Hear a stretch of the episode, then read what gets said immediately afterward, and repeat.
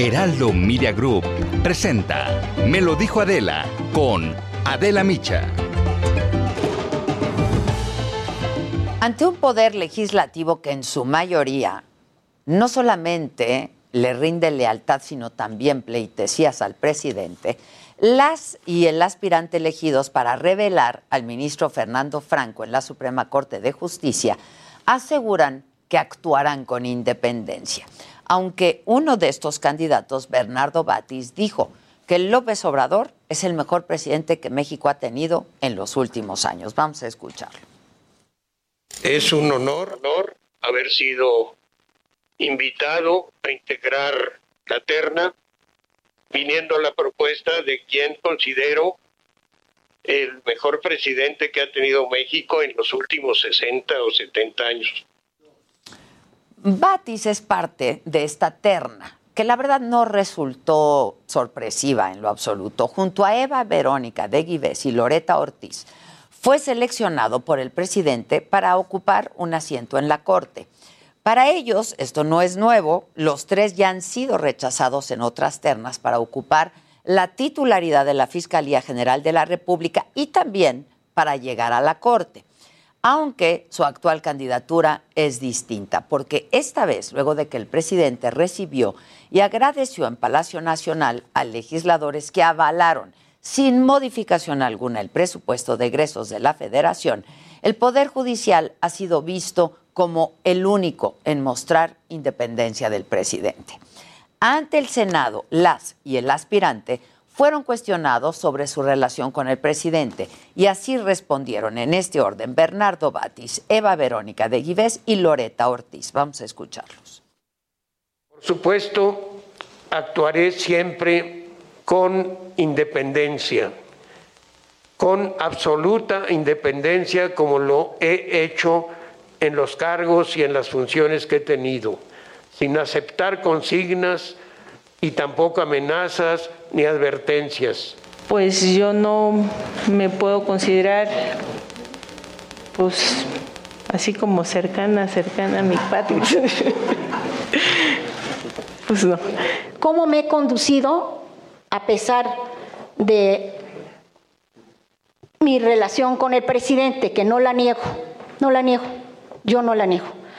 Este, pero como consejera de la Judicatura Federal, nunca me habló él, nunca nadie me pidió nada y nunca yo le hablé a un juez o magistrado para modificar sus, o sea, sus sentencias.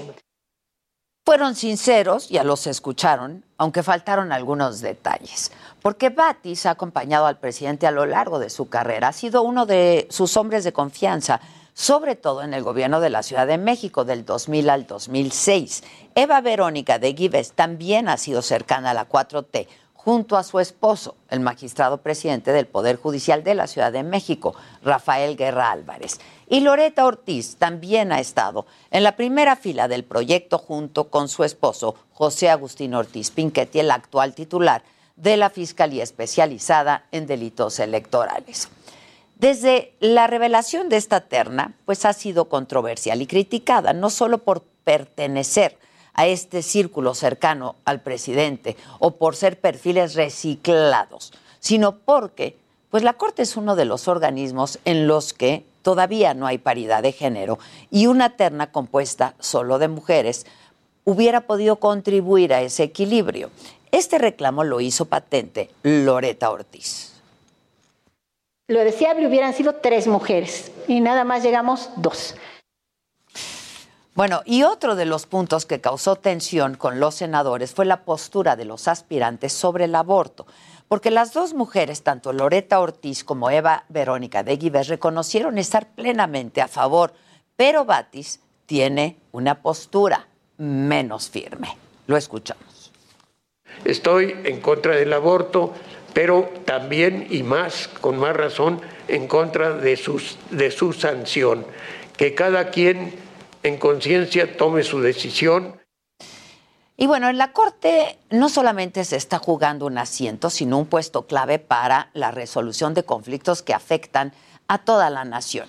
Actuar en el cargo con imparcialidad e independencia no debe ser opcional ni un favor que agradecer, es una obligación Porque como dice la frase de Vicente Guerrero, que está en la pared del Pleno de la Suprema Corte, la patria es primero.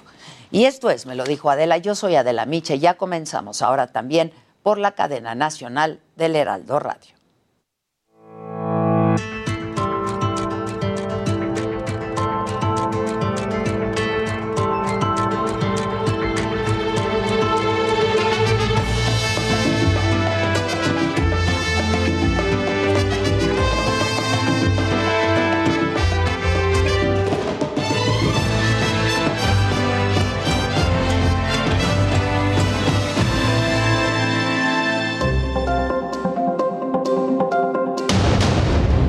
Encuentran con vida en Puerto Vallarta los dos marinos que fueron secuestrados el lunes pasado tras la detención de Rosalinda González Valencia, esposa del Mencho, líder del cártel Jalisco Nueva Generación.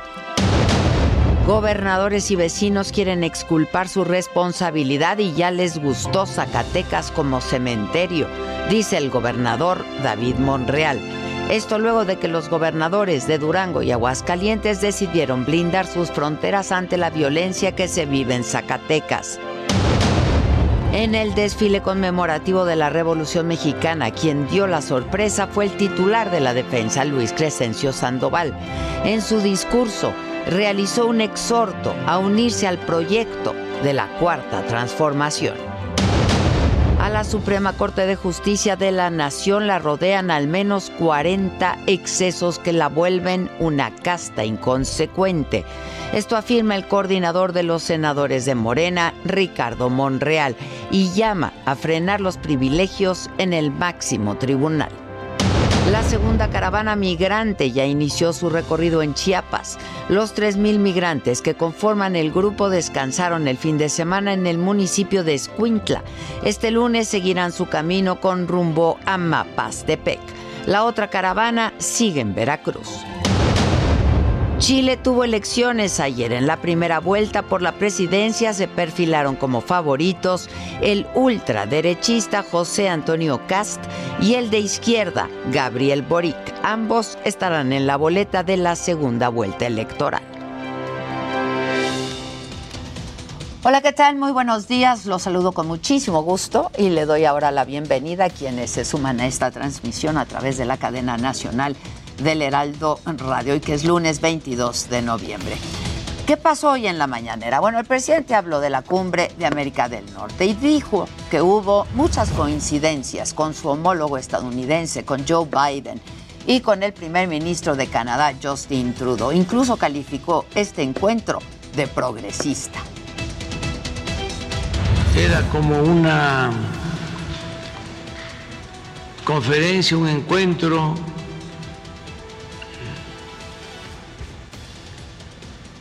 progresista.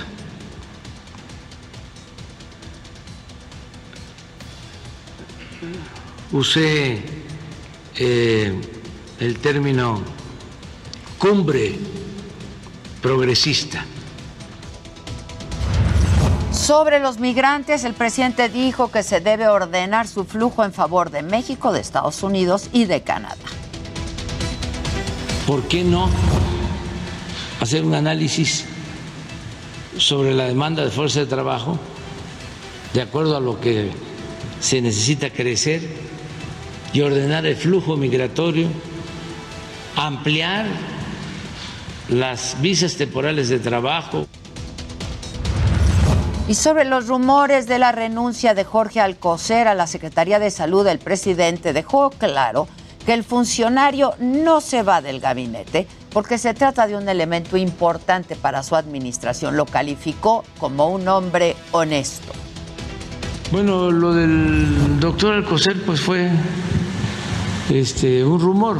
Nosotros estamos muy contentos, muy satisfechos con el desempeño del doctor Jorge Alcocer.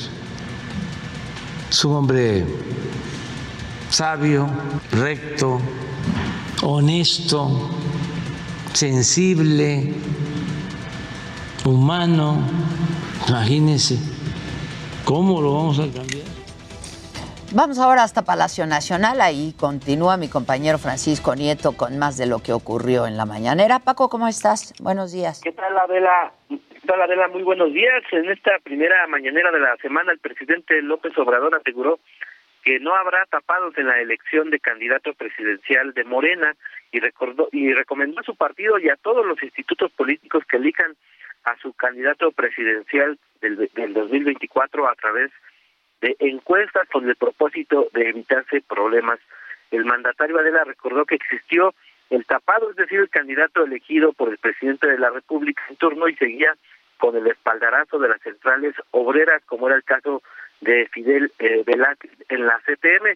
El presidente recordó que en el 2012 compitió en una, en una encuesta con el actual canciller Marcelo Ebrard y reconoció la actitud del entonces jefe de gobierno de la ciudad que se puso cera en los oídos y no hizo caso a las voces contrarias. Y también Adela, desde el Salón Tesorería del Palacio, de Palacio Nacional, el presidente mandó sus condolencias al secretario de Gobernación, Adán Augusto López Hernández, por el fallecimiento de su madre, la señora Aurora Sánchez. Recordó que la señora Aurora y su esposo, el notario de Tabasco, don Pañabé, que era el papá, que era el papá del actual secretario, pues ayudó mucho en el movimiento que encabezó el actual presidente cuando buscaba eh, eh, la gubernatura, cuando buscaba el eh, transformar, decía el presidente Tabasco.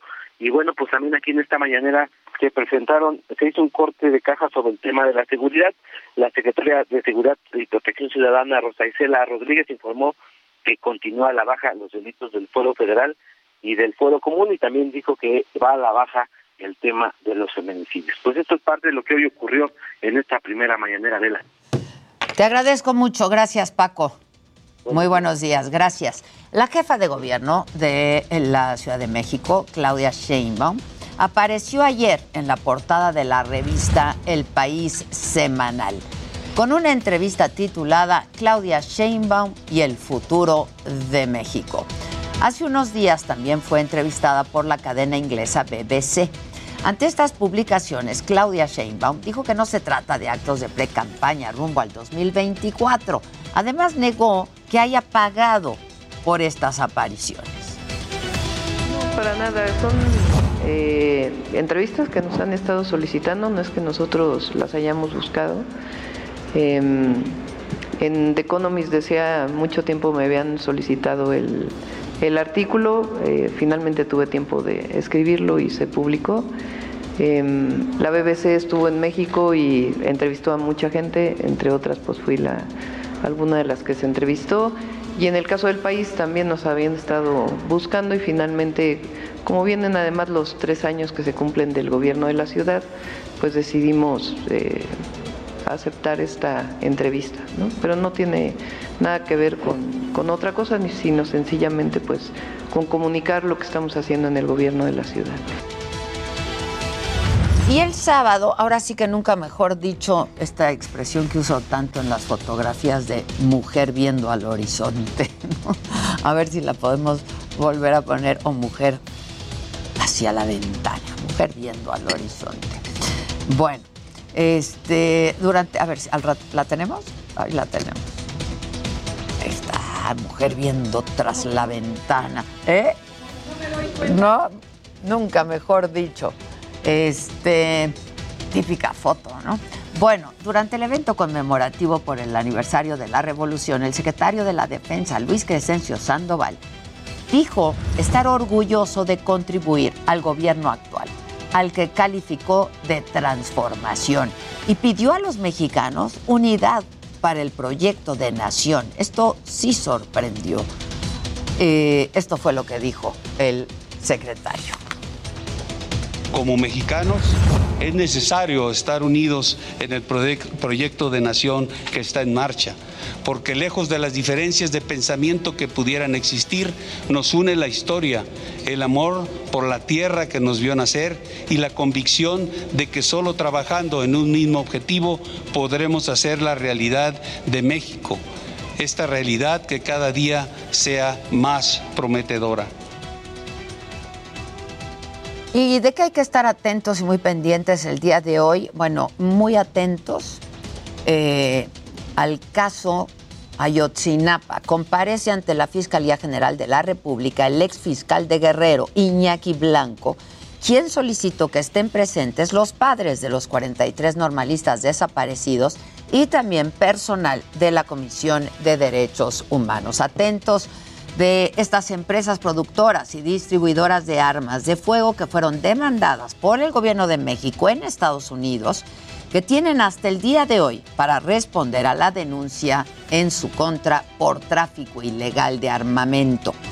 La familia y el equipo legal de Rosario Robles van a estar en la sede del Alto Comisionado de Derechos Humanos de Naciones Unidas. Van a presentar una queja por violaciones a los derechos humanos de la exfuncionaria por parte de la actual administración. ¿Y de qué hay que estar atentos en el mundo? Bueno, en Washington se levantan restricciones sobre uso de cubrebocas en lugares cerrados por el COVID-19, mientras que en Austria la nueva ola de coronavirus está obligando al país a implementar restricciones en la movilidad Turquía será la sede de la Asamblea General Anual de la Policía Internacional, la Interpol, en la que se va a realizar también la elección de un nuevo secretario general. De todo esto estaremos muy pendientes y por supuesto les estaremos eh, informando en los distintos espacios de El Heraldo, tanto en la televisión como en la radio y por supuesto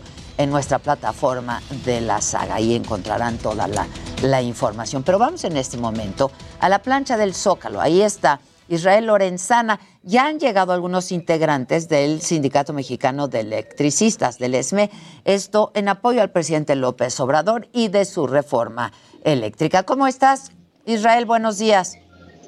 Adela, muchísimas gracias. Como lo señalas, ubicados aquí en la plancha del Zócalo Capitalino, y hay un número importante de integrantes del Sindicato Mexicano de Electricistas, quienes están aquí con algunas pancartas, algunas lonas, mostrando su apoyo y respaldo al presidente de la República con esto de la reforma energética, y en ese sentido han decidido volar un Zeppelin aquí en la plancha del Zócalo, en color rojo, lo estás observando de fondo, Adela, está volando este Zeppelin en apoyo al presidente de la República. No están afectando la vialidad, están aquí en la plancha, aún así está cerrado 20 de noviembre, está cerrado Pino Suárez y también está cerrado 5 de mayo, así que bueno, pues hay que tomar en cuenta, por supuesto, las recomendaciones. Ahí estamos observando este Zeppelin que está volando y por supuesto todo esto es en apoyo al presidente de la República y a la reforma energética. Así que bueno, pues estos manifestantes señalan que estarán aquí todavía durante algún tiempo, Adela, así que nosotros por supuesto vamos a permanecer muy al pendiente. Hay diferentes grupos de manifestantes, ninguno está afectando la circulación, aún así está cerrada la vialidad aquí en el circuito Plaza de la Constitución, Adela. Me lo mandaron. Muchas gracias, estaremos atentos, muchas gracias Israel, es que estábamos eh, eh, también un poco distraídos, Israel, disculpa, no distraídos te prestamos atención, pero veíamos en la toma un Zeppelin, ¿no? Este, Así es. Entonces dijimos, pues que hasta eso nos copiaban, porque nosotros fuimos primero con Claro, nuestro Zeppelin. ¿no? Ya, ya estás. Gracias, Israel, estamos en contacto. Hasta luego. Gracias, muchas gracias.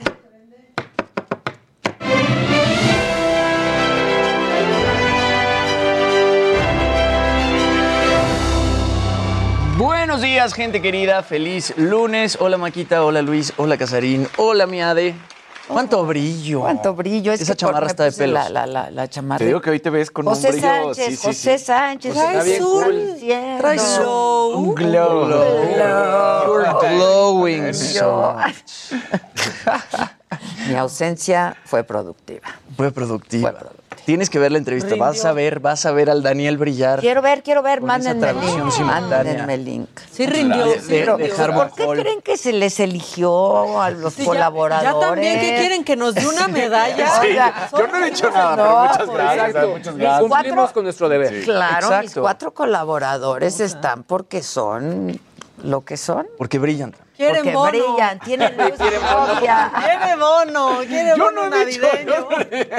Oigan, bueno. Oigan, pues, pregunté si nos iban a dar algo de fin de año, de, de Navidad, de aguinaldo, de...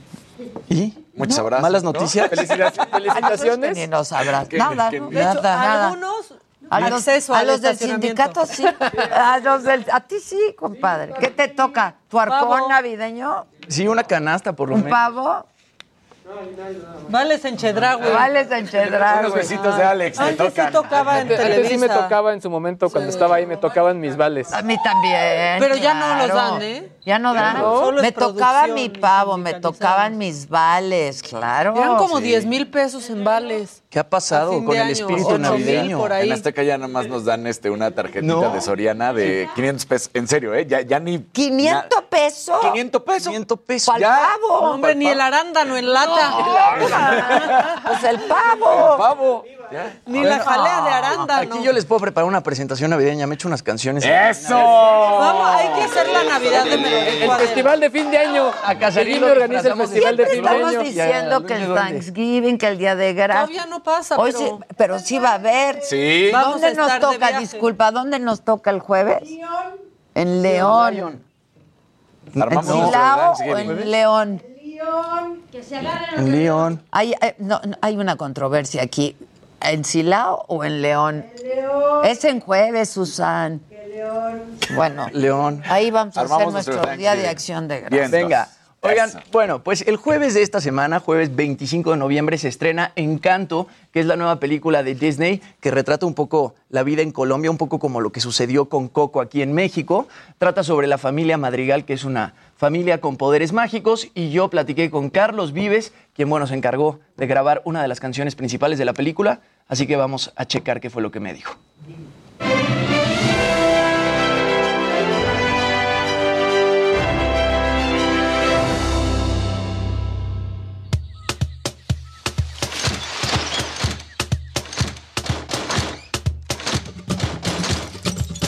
Carlos Vives, señoras y señores. Carlos, ¿cómo estás? Jimmy, ¿cómo está todo por allá? Todo bien, hermano. Qué placer verte. Gracias, igual, bienvenido, bienvenido aquí a este encanto. Sentiste lo mismo que sentimos los mexicanos cuando vimos Coco. Es un abrazo al alma ver las tradiciones de tu país representadas pues de esta manera tan hermosa y no me vas a dejar mentir. Claro, Jimmy, por supuesto, por supuesto. Y sin ser técnicamente mexicano, toda Latinoamérica y el mundo entero vivió Coco con la- una emoción gigante. Todos nos sentimos identificados porque eso tiene México y eso hizo México con nosotros antes de que nosotros naciéramos. Entonces yo creo que es lo mismo. Y estábamos hablando hace un rato de que Encanto, el mexicano se va a identificar. El mexicano se va a identificar porque somos países hermanos, porque hemos tenido relaciones de ida y vuelta en lo cultural, en lo histórico. Sí tiene un mensaje para nosotros, tiene un mensaje para todos que tiene que ver con la importancia de la casa, que es un personaje en la película. La casa es un ser vivo La canción es Colombia, mi encanto, y yo no podría pensar en una mejor voz que en la de Carlos Vives para interpretar este tema. ¿Cómo sentiste de que te escogieran? ¿Cómo fue el contacto con Disney? ¿Y cómo vive Carlos Vives interpretar una canción, pues justamente para una casa productora tan grande como lo es Disney? muy halagado porque me buscaron para contarme un poco eso y que querían que cantáramos la canción y que ellos habían hecho una canción con muchas ganas, con mucho amor por Colombia. Fíjate cuántas veces repiten Colombia y que había que encontrarle ese sonido que fuese muy auténtico de aquí. Así lo sentí yo y bueno, y lo que hubo darle es el sonido que se necesitaba. Hola mi querida Adela, siempre recordándote y te mando desde Bogotá. Eh, con todo nuestro encanto te mando un beso, un abrazo, gracias por no olvidarnos y espero poder regresar a México para verte. Gracias por todo lo que haces, te quiero mucho y bueno, tremendo equipo. Bueno, pues Adoro ahí está a Carlitos, Carlos Vives. ¿eh? Te mandó tu Lo saludo y todo. eh, eh, él es el primero que abre para todos los Yo creo colombianos. que sí, o sea, ¿eh? es una Sí. cosa... Yo creo que sí. y aparte tiene estas canciones rolas, como ajá. Todas llenas son de alegría. y son buenas rolas. o Te sea, transmite esta ¿Cuál- vibra súper ¿Cuál dirías latina que es la primera que más se escuchó? De Carlos Vives. una que trae tambores y mucho con el pelo largo, ¿Con ¿no? Shakira? Tu bicicleta. No, pero esa No, pero fue esa ya es de hace- Esa fue Esa, después. pero esa fue con Shakira. Sí. Esa es de las más conocidas, pero de las primeras. El Ahorita- ahorita te voy a vallenato. decir. Creo que. La cosecha de mujeres, vallenato. ¿no era? Y la cosecha varias. de mujeres. Bueno, pero esta película de Disney la tienen que ver. Literalmente es como un coco en Yo Colombia. la quiero ver. Está espectacular. Sebastián. Yatra hace otra canción y Lin Manuel Lin Manuel hace, todo la el soundtrack. sonora. Ok. está Bueno, buenísima. Pues vamos a hacer una pausa y regresamos con mucho más aquí en el estudio. Ya estamos todos. Aquí el Monton Shot La mesa está puesta, servida. Heraldo Radio. La HCL se comparte, se ve y ahora también se escucha.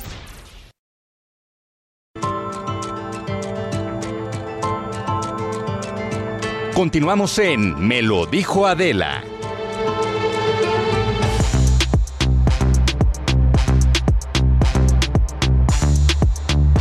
Si yo fuera él, yo también hubiera ido Yo a también, yo también, O sea, a Garibaldi. Hoy es día de Santa Cecilia, es Cecilia. el día del mariachi.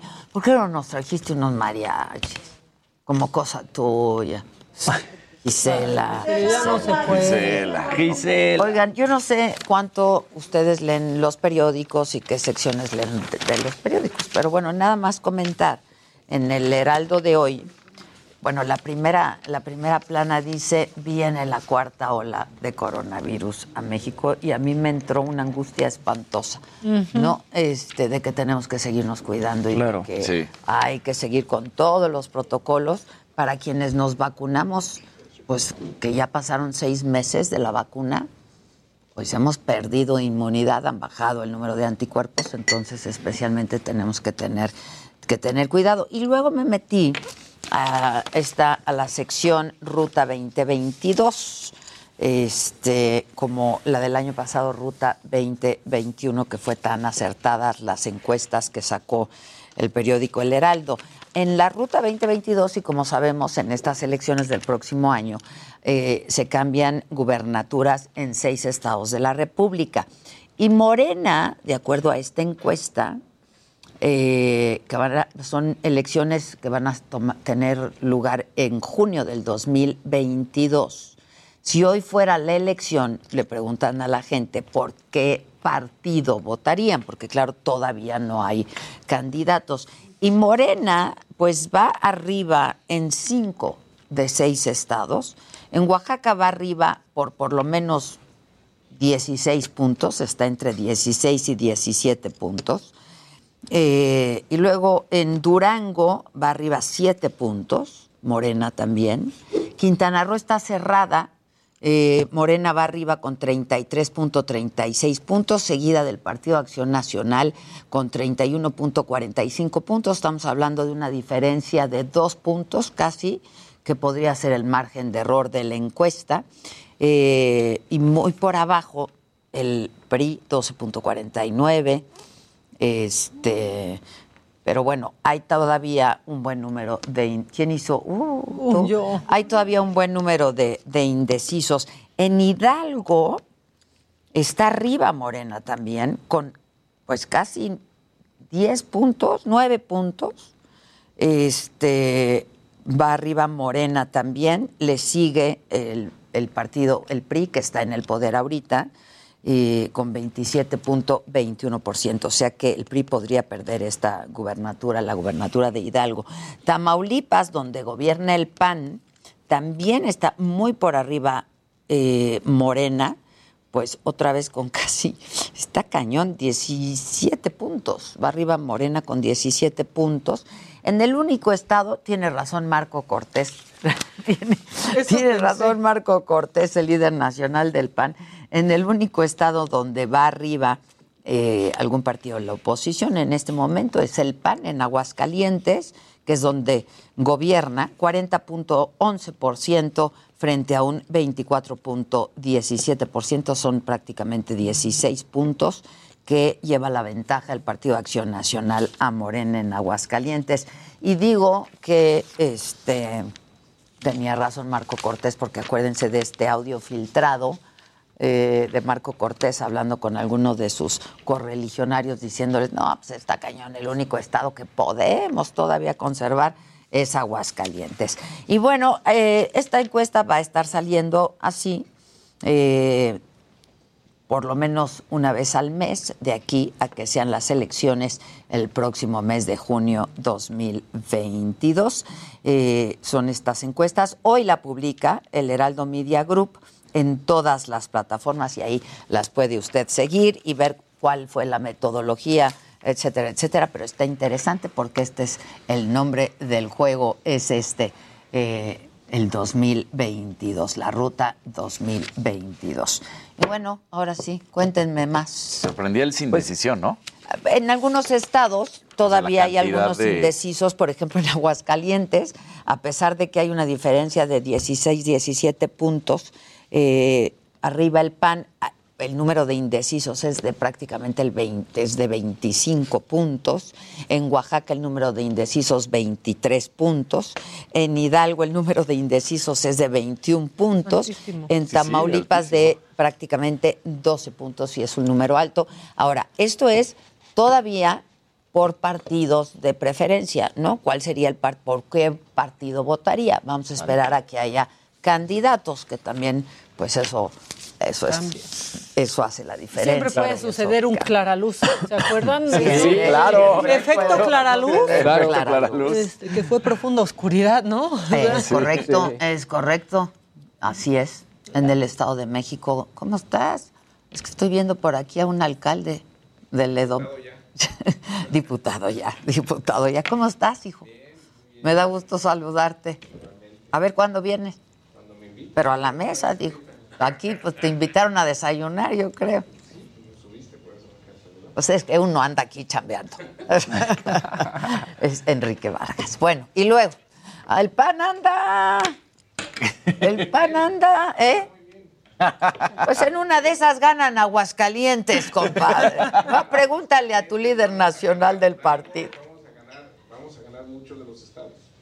Ahí lo Ajá, puedes Las ver. gubernaturas en una de esas conservan Aguascalientes. No, vas a ver que no. Nos van a sorprender. Hagamos, hagamos un programa Ok. y dejemos claro y ya después de las elecciones regreso. Para Órale. ver quién tenía razón. Órale, ya estás. Apostamos una comida si quieres. Me sabe a poco, manito. Me desilusioné tantito. Sí, sí, sí, O sea, como- y yo ni como, compadre. Sale bien barato eso. Sí, sí. Nos sí. va a ir muy bien. Pero ponemos reglas del, del debate y a ver qué gana el que gane. Sí, claro, pero ve los números. Sí, Son los claros. trae el Heraldo. Sí. Por eso te digo, mira, en Aguascalientes, solamente en el único estado donde está arriba el PAN es Aguascalientes. No, no, no, pero velo, velo como coalición. No solo lo veas como Bueno, partido. manito, pero Ah, a ver bueno, en qué bueno, pues estados hay- va a haber no, es que coalición. una encuesta hay que saberla A leer. ver en qué estados va a haber Oh, coalición.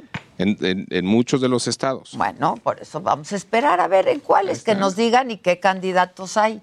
Ahí, ahí cambia totalmente. Mira, te voy a dar un dato. En el 2019, Qué manera de abordar a los sí, invitados. sí.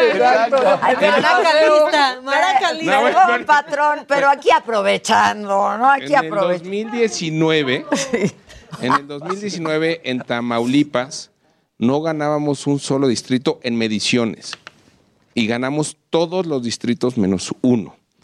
En el 2019 en todas las mediciones no ganamos un solo municipio, Aguascalientes.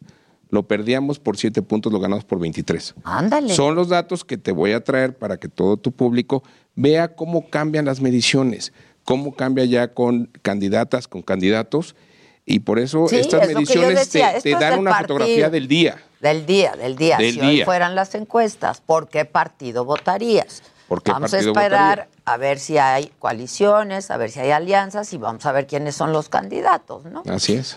Está bien. Yo vengo cuando me invites. No hagas muina, yo nada más leí lo que dice el Heraldo. No, bueno, es que Dile, dices, oye, es que el pan, anda, anda- lado. el pan anda muy bien. Anda muy bien. Andan muy bien. Y lo vas a ver en el 2022, 2023 y 2024. Vámonos, ¿Eh? ya 2024 Ya lo vamos a ver. también. ¿Eh? Ya estás. Muchísimas para que gracias. Y perdón, y perdón por interrumpir. No, no, yo, yo Ya, ya ves que vengo aquí de... Ya estás. Gracias. Nos vemos pronto, Muchas gracias. gracias, gracias. Muchas gracias. Bueno, pues así las cosas. ¿Qué más me tienen? Salma Hayek. A Salma Hayek ya, este, ya develó su estrella en el Paseo de la Fama de Hollywood. Esto lo hizo eh, el viernes pasado. Y bueno, Salma Hayek la ha estado rompiendo últimamente. La vimos en Eternals junto a Angelina Jolie. Luego, pues, está por estrenar House of Gucci también junto a Lady Gaga, Adam Driver, Jared Me muero Leto por ver House y Al of. Gucci. Ya Yo también, ya voy a ir al cine por House of Gucci. Ya ¿no? urge. Sale urge. este jueves 25 de noviembre y pues va a estar increíble. Y bueno, ahí tenemos imágenes de Salma Hayek develando su estrella en el Paseo de la Fama de Hollywood. Estuvo eh, junto a su esposo François Henry Pinot, su hija Valentina Paloma. Por ahí también estaba Adam Sandler, con quien hizo las películas Son como niños 1 y 2. Y bueno, también estaba la cineasta china Chloe Zhao, quien trabajó con ella en Eternals. Ella fue quien dirigió Eternals. Y bueno, su estrella está muy cerca del teatro chino de Hollywood, pero lo más padre de todo esto es que se echó un discurso pues muy inspirador sobre las dificultades que ha pasado como mexicana en Hollywood y en Estados Unidos. Así que vamos a escuchar qué fue lo que dijo Salma. Y ahorita Daniel Casarín nos hace el favor de traducir para. Ah, claro. Ya se los ofrece Eh, para siempre, Casarín. Venga. Venga. Recuerdo haber ido al cine una vez y alguien pateó mi silla y me dijo, mexicana, no te sientes adelante de mí, regrésate a tu país. Recuerdo haber estado formada para comprar un café, alguien me agarró del brazo, me jaloneó y me dijo, vamos a formar detrás de un mexicano. Recuerdo que el estudio me dijo muchas veces, Why don't you go back to do telenovelas? ¿por You'll qué no te regresas a hacer telenovelas? Nunca vas a encontrar trabajo aquí. Y por supuesto, esa noche casi me So muero. I said, nobody wants me here, and Digo, pensé, nadie me quiere aquí, me quieren en mi país, But I stayed. pero me quedé, I stayed. me quedé. Así fue tu traducción porque hizo una trampa. Leyendo. Pues, ¿ahorita qué hago? Ahorita yo, yo, pero además, o sea, pues ya qué hago, ¿no? Trae truco, hoy trae truco. Estuvo precioso. ¿Qué tal, la eh? dejamos fácil, se la dejamos fácil. Pero sí, pero sí. ¡Bravo, Casarín! Qué bueno que lo dijiste tú. Dije, si lo digo yo, van a decir, ahí va Trae truco, trae truco. Esta trae truco, pero... Estaba haciendo como que no leía, ¿no? No, pero yo sí dije, pues ¿qué hago? La trans... Bueno, no, pues... nomás leo lo pues, que sí, vi. Pues sí, bien, pues lo leo. No, pero la otra fue en vivo, la Sí, otra sí, fue sí. en vivo. Exacto. De oído, de puro oído. O sea, el, el que me puso el pase para gol fue Jimmy, pero yo dije, pues si está subtitulado, pues bueno, lo traduzco para que no digas que no. Pero para radio, exactamente. Exacto. Muy bien, la gente muy agradece, bien. agradece el tono de tu voz. Exacto. retratando ese tipo La calidez de Tu tu voz. entonación, Hombre, muchas gracias. tu garbo, tu gallardía, tu virilidad. Sencillamente delicioso. Ay, cómo te quiero, Con un Maquita. temple y la voz impostada, ¿no? Parecía narración de un partido de fútbol. O sea, emocionante sí estuvo. Gracias. Eso sí, qué guapa Salma, ¿no? Y qué Guapísima, guapa. sí. Y qué buen bien. discurso se ha agarrado Salma ya siempre bien. Salma siempre bien, pero últimamente todavía Más, mejor, más, más. ¿no? En las alfombras rojas se ha visto Es que está bien empoderada, la verdad. Desde Y se aguantó con esos mini papeles que le daban, ¿no? O sea, Sí, claro. y dijo, aquí me quedo, aquí me quedo. No, a ver, Y no lo fue que- fácil, ¿eh? Lo que más aguantó también Salma son las críticas aquí. De aquí, Ah, de sí, los mexicanos. Se la acababan. Como siempre. De que, ay, siempre. sí, después de Teresa ahora ya se cree, no sé qué. Aquí se la acababan. Sí. La verdad, y véanla. Ve- y Pero está ¿Dónde están demostrando que pensar cosas chingonas te lleva Nosotros dando noticias aquí en la mañana. Salma y dueña de un emporio, Exacto. Con la estrella A la de la fama en última moda. al lado de Lady Gaga. dueña de Gucci, Balenciaga y, de, y anexas. Exacto. Varios más. Y varios Que más. Hubo una. Vi un, un pedazo de entrevista en el que le preguntan a, a Salma, de estas que hacen en, en- en Google, ¿no? Y entonces le preguntaban, ¿eres dueña de Gucci? Y dice, sí. Bueno, mi esposo, pero sí. Claro. Oye, pero aparte Pero ella es dueña de Sí, todo. sí, es dueña de eso. Un día que la entrevisté, yo traía unos tenis que eran competencia. Me de acuerdo, me Y me dijo, qué bonitos tenis. Ah, son la competencia. Y yo, pues, perdóname. Pero están bonitos. Pero, está, pero reconoció que Patrocíname, estaban Salma. bonitos. ¿Qué eran los tuyos? Eran Louis Vuitton. Ah. Este, y, y entonces, este, ah, son la competencia. Pero no, pero todo bien con Gucci, gracias, Salma. Sí, todo bien con Gucci. No, son licenciado Valeriano. Son licenciado Valeriano. Claro, Exacto. claro. ¿Qué tienes contra mis Panam, Salma? Exacto. Oye, pues después de la fractura de, de cráneo que tuvo eh, Raúl Jiménez, la BBC creó un documental, un que va a sal- que ya salió más bien dicho en, en Inglaterra, pero para el resto del, del mundo y para México va a estar en el canal de Wolverhampton. Going back for that call. Ok, gracias. El, el 8 de diciembre. Gracias por participar. El, el- el- el 8 de diciembre va a salir y está muy interesante porque es como el golpe y de ahí la recuperación tenemos un poco y aquí viene ahora sí. Going back for that corner. No. Translation, please. Estamos viendo la imagen, se va a negros de cuando, iba, cuando va a ser el cabezazo y ya la siguiente imagen es él en el suelo. Ay. Tiene la esposa de Raúl. Recuerdo que cerré los ojos y decía, por favor, por favor, levántate, despierta. Haz algo. Dame algo para darme paz, tranquilidad. Para saber que estás vivo. Fuerte. The noise. That will stay. El, el ruido, el golpe. Es que Se sonó. queda, sí, Seco. suena. porque era cuando no había aficionados. Entonces se oyó. ¿El quién? ¿El quién? Él era Nuno Espíritu Sa- es Nuno Espíritu Santo, Bueno, pues, que era el técnico en ese entonces de. Wolverhampton, era su técnico. Eh, respuesta y ver qué pasa el tiempo. y La pasa, mamá. y pasa y, y- y no hay más que un Raúl Jiménez, mi hijo, tirado en el suelo.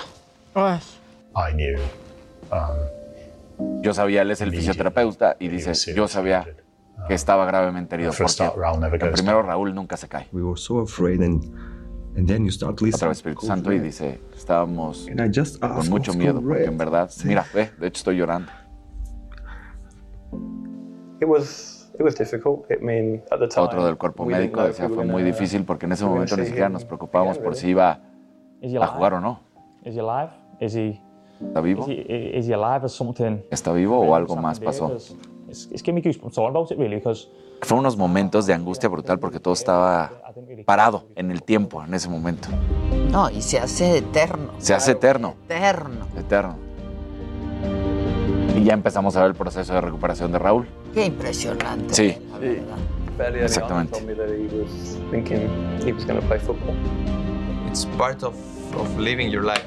Es parte de vivir la vida. You are gonna be right or be wrong. No sabes si va a estar bien o mal, pero todo lo que haces. O sea, sí, sí, sí pone la piel de gallina, la verdad, cuando Hombre. te das cuenta de todo lo que vivió Raúl Jiménez, que esté de regreso, que esté jugando al máximo nivel, porque la liga inglesa es el mejor fútbol que hay hoy en día. Entonces, eh, pues ahí está esto. 8 de diciembre en el canal del Wolverhampton, del, del equipo para el cual él juega, ya se va a poder ver en su totalidad. Ahorita ya está en la BBC allá en Londres. Este, ¿qué día? que ¿Lo podemos El ver? 8 de diciembre. 8 de diciembre. Aparte, ahorita ya está en, en la BBC, pero allá en Claro, Inglaterra. claro, claro. No, No Entonces, en aquí. No en aquí. No en aquí. No en aquí. No en igual, igual y las, las fuentes alternas pudieran hacer algo. Claro, siempre se puede hacer algo. Fuente alterna. Yo Siempre. ahorita ando de un fan de los documentales de pe- deportistas. Sí, sí, es que. Y el de la Fórmula 1. El de la. Fórmula 1. Es, que es está espectacular, increíble. sí, espectacular. Ya están diciendo aquí, ay, si ahora va a traer todo en inglés, Casarín, Ah, sí, para ya le gusta quedar bien. traducirse diario. Claro. Oye, Ya no voy a traducir nada. Ya que estamos eh, en Inglaterra, eh, pues hay una bronca entre Amazon y Visa. Porque lo que está diciendo la gente de Amazon es ya no, ya no voy a dejar pagar a los usuarios de tarjetas de crédito que sean Visa. Débito sí. Débito ¿Y es sí, Visa? pero crédito no. Y lo que dice es que las comisiones que cobra Visa a los clientes son muy altas y que no lo ve apto. Entonces, la gente Pero lo de mismo Visa... decían de, De de de siempre, de de American siempre. Express. Pero entonces, justo lo O que sea, en dice- Europa, por ejemplo, No existe. no, no existe Amex. Usan No, y Amex En aquí Canadá todavía no te la aceptan en varios lugares. Pero por aquí la más. comisión. Europa, Europa, y Canadá. ningún Ahora, lado. la gente de. Visa está diciendo que al final, pues sí es una presión, pero sí es una presión al final para que las comisiones sean menos Que o para que la ganancia sea mejor para la tienda, ¿no? O sea, que el- tanto el cliente como la tienda ganen más. El punto es que a partir del 19 de enero del próximo año ya no se va a aceptar tarjetas de crédito Visa en aquel país. Solamente se ha mencionado Reino Unido, no se habla de algún otro país, pero por lo pronto, pues la verdad es que esto dio mucho de qué hablar durante el fin de semana y bueno, a- a- hoy, hoy justo siguen las declaraciones de. Pero es la comisión a los clientes, no es la relación de pago No, la a Amazon. a la tienda. a la tienda. a Ah, es que a la como- tienda. No, pero es justo al Y final. son- repercute en el cliente. Repercute en el Claro, cliente al final, exactamente. claro. Tal cual. Sí, sí, sí. Sin duda. ¿Qué más? ¿Quieren una cosa macabrona? Siempre. Una vez, ustedes todavía no existían aquí, compañeros, pero pasó en Suiza que llovió chocolate. ¿Te acuerdas? Ay, Porque sí. se descompuso Sí. algo de una Imagínense fábrica. Una lluvia de chocolate. O sea, esas son las tragedias en Suiza. De- se rompió algo, nos llueve chocolate, ¿no? Y decíamos, aquí se rompe algo y nos llueve caca, ¿no? Eso estábamos diciendo. Bueno, pues se rompió. No, aquí, aquí- Ya. siempre, diario. Exacto. Bueno, pues en California, en Carlsbad, ¿no? Ya ca- ahí por San Diego, pues se rompió algo. pero se rompió algo que estuvo increíble, porque se rompió la puerta de, una, de un tráiler que llevaba dinero, billetes. No, bueno. Entonces ¿Cómo empezó a llover dinero en, las, en, la, en la carretera de Carlsbad. La gente obviamente se paró. Entonces, eso es como un sueño. O sea, tú Sí, te despiertas sí, un día y dices, soñé rarísimo, güey, que íbamos en una carretera y de repente se abrían las puertas de un tráiler y, y llovía dinero. Bueno, pues llovió dinero en California. Las autoridades están diciendo que pues, no sean gandallas, que si No recogieron esa la lana, la regresen. Ajá. No están regresando el dinero, Pues no. evidentemente. O sea, viene Navidad, viene Black Friday. Sí, sí. ¿quién va a regresar? ¿Quién va a A regresar? ver, en un ejercicio de honestidad, es cuestión de escrúpulos. ¿Se acuerdan de ese juego? Sí, claro. Hay que jugarlo. Era como, Sí. hay que revivirlo. Yo hice ese juego con los candidatos a la presidencia Úchale. 2012. Entonces to- cada uno pasaba.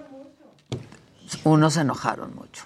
¿Qué les preguntaste? ¿Quién se enojó? ¿Quién se enojó? Yo hice mis propias tarjetas, pero era una especie de Ajá. cuestión de escrúpulos.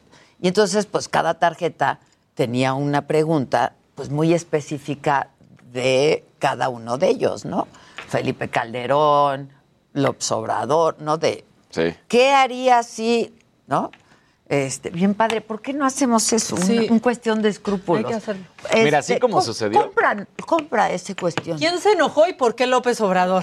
Ah, se enojó Sí, ¿verdad? muchísimo. sí. Es que esa Bueno, pero A ver si podemos enojaba. recuperar eso, porque justo le pregunté, si uno de tus hijos decidiera estudiar y vivir en los Estados Unidos, eso no va a pasar. Y le dije, bueno, en el supuesto de, Claro. eso no va a pasar. Y, Y eso tiene no va a nieto pasar. gringo. Y eso no va a pasar. Y Tiene tiene, un nieto nieto gringo. gringo. Hay que recuperar eso. Chalini, ¿dónde está Chalini? ¿Ya se fue a Querétaro? Se fueron de avanzada. Eso está durísimo. No, fueron porque está más fácil que llueva dinero a que suelten esos Claro, videos. claro. Ah, todos mis videos están restringidos en Televisa. No sé por qué. A- es que ya no hay Polo Gómez, pero a ver a quién le hablo. Este, che, chéquenlo, ¿no? Estaría muy divertido. Llegó Rivelino. Lo, pues por eso estoy diciendo. ¿Cómo estás, mi Ribe? Bien, por fin. Bueno, este, ¿tú regresarías la lana?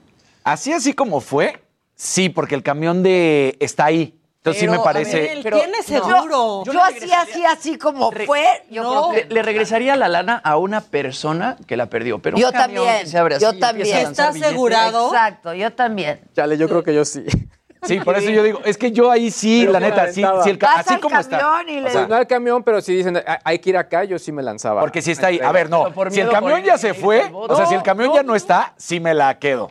Pero si el si estoy viendo que ahí están los cuates Es que recogiendo la lana imagínate, del o sea, camión, pon tú, o sea, un dólar, pues, ah, no. pero si son ya que Ahora. 10 mil, dices, no, hombre. Llevan voy a dos arrestados, yo sí les tengo que decir, ¿eh? ¿Dos arrestados? Llevan dos Porque cara arrestados. agarrando la lana. O sea, Sí, todavía lo por- suben Porque sí la autoridad dijo, si están recogiendo, si recogieron ese dinero que no es suyo, regrésenlo.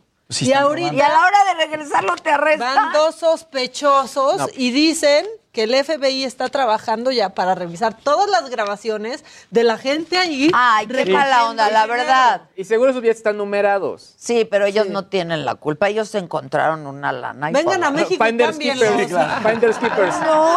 Crúcense a Tijuana, están cerca. neta. Crúcense a Tijuana, cámbienlo, no sé, algo. No estoy de acuerdo en que los detengan. Yo Ya. tampoco. No, pues no. Keepers. Es como la sí no está, piñata. exacto, eso Está sí padre. no está bien. Es como la piñata, güey. Vas pasando por ahí, hay una piñata, pues vas. Pues vas, los claro. dulces. La gente recogió cuando llovió chocolate en Suiza, los regresó. Claro. Nadie regresó, se los comió. Ahora, aquí sí que no nos sorprenda una lluvia así porque seguro es ácido, seguro nos morimos. Sí, no, o no, sea, no. seguro.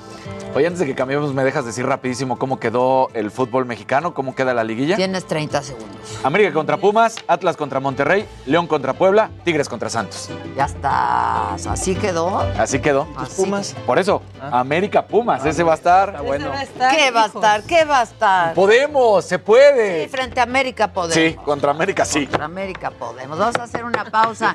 Rivelino, un gran artista mexicano, un muy querido amigo y además un hombre que ha colaborado para que este espacio se vea. Heraldo Radio, la HCL se comparte, se ve y ahora también se escucha.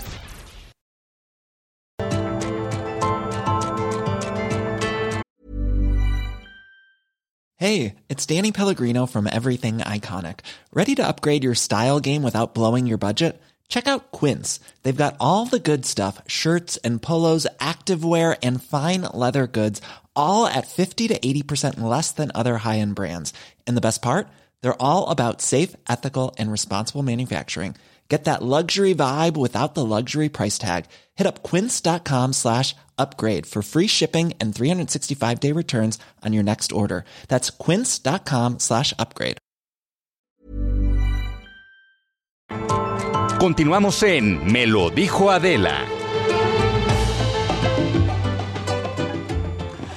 Bueno, este trabajo mío, este oficio, me da el privilegio y el honor de poder, eh, pues poder conocer gente tan talentosa y no, no suficiente con eso que sean mis amigos, caray. Entonces soy una mujer muy afortunada. Rivelino, muchas gracias. Adela, querida, eres Me da un gusto enorme, muchas gracias. Un gusto enorme tenerte a ti aquí y para que nos hables, pues sí, de tu, de tu próxima exposición, que es una obra monumental.